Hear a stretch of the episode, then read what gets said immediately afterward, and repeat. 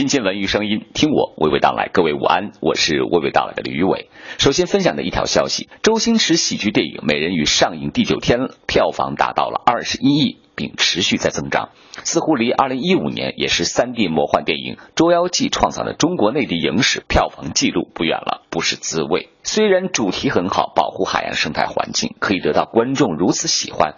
不知是电影主题得以广泛认同，还是仅仅停留在对周星驰喜剧风格电影的热爱上。如果是后者，我认为当下中国电影喜剧手法还有待创新和提升。接着来关注的是中国导演贾樟柯的首部武侠影片《在清朝的创作动态》。之前在柏林国际电影节上宣布即将开拍，和柏林一直很有缘分的贾樟柯导演究竟为何要拍武侠电影？同时，后面还有哪一些精彩的、值得我们了解的花絮呢？呃，想拍武侠片已经不是说想拍，是筹备，已经筹备了七年了。很早以前就开始工作了，我们的美术团队已经经过。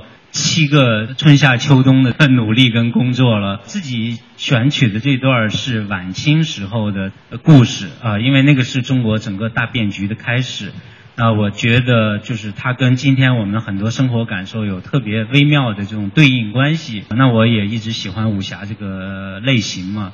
所以我们实际上是决定拍这个武侠片，然后中间因为一零年世博会有机会跟上影合作要拍《海上传奇》，因为那些特别想拍的一些老人家、老上海人，他们年龄已经很大了，不容等待，所以就先把这个武侠片放下来，拍了《海上传奇》。《海上传奇》完了之后呢，又突然想拍《天注定》，《天注定》拍完之后又突然想拍。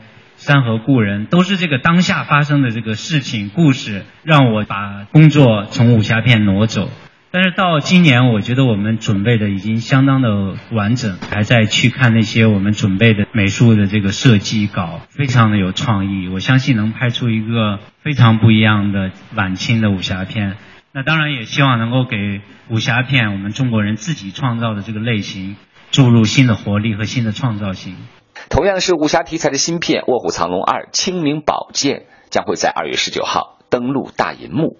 这部电影延续了《卧虎藏龙》的人物线，但又不同于前者的故事面貌。作为武术指导出身的袁和平担任了电影导演，他和主演杨子琼、甄子丹等人将会带来怎样的一部电影？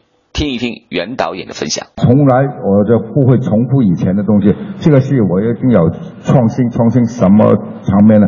你们看片的知道有两场比较创新的，国际版跟中国版啊是一样的，没有分别的，全部是一样的，不会分两个版本的。这里是我与大家谈之午间，和你娓娓道来。如果有兴趣和我交流，请关注微信公众订阅号，大写三个字母 C N R，每一天和你聊文艺。